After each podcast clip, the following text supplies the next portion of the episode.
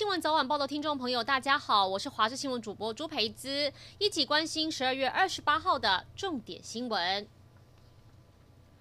华航由伦敦返回台湾的班机，昨天傍晚降落桃园机场，机上有一百二十七名乘客，其中一百一十四人是旅客，还有十三名机组员。他们下机后走专属通道，陆续采检。当中有四位乘客表示自己在过去十四天内有疑似症状，目前已经送到集中检疫所。而有一个男乘客发烧到三十九度，被送往医院隔离治疗。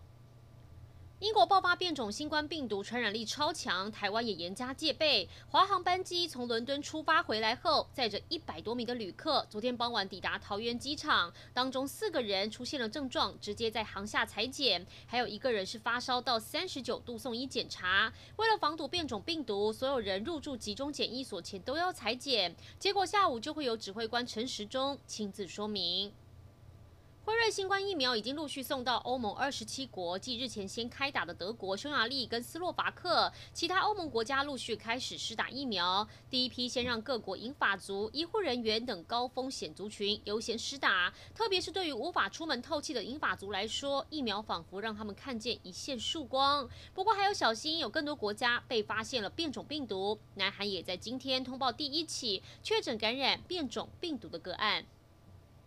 已经被终止的核四计划，一共造成台电两千八百四十九亿元亏损，但台电被爆料至今还是列为在建工程，没有在财务报表中真实反映。经济部长王美花今天澄清，等明年公投过后，一定会提报告处理。另外，跨太平洋伙伴全面进步协定 （CPTPP） 的部分，王美花也说，现在还在寻求会员国，非正式咨询当中。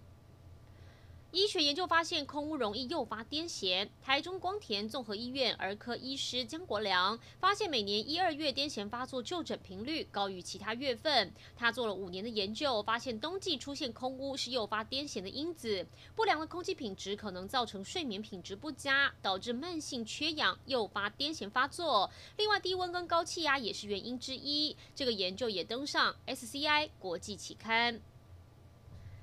美国田纳西首府纳许维尔市在二十五号耶诞节当天发生爆炸，造成数人受伤。事发后，警方锁定六十三岁的安东尼·华纳展开调查。警方在爆炸现场发现了遗骸，经过法医分析后，确定 DNA 是属于华纳的，证实案发时他也在现场，而且已经死亡。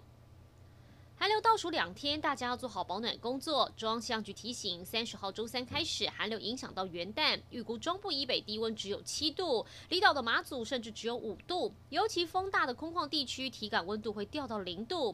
婴幼儿、老人家、心血管疾病的患者一定要特别当心。而这一波寒流威力也有机会让台湾高山飘雪，预计寒流影响到一月二号才会开始慢慢回温。以上就是这一节新闻内容，感谢您的收听，我们再会。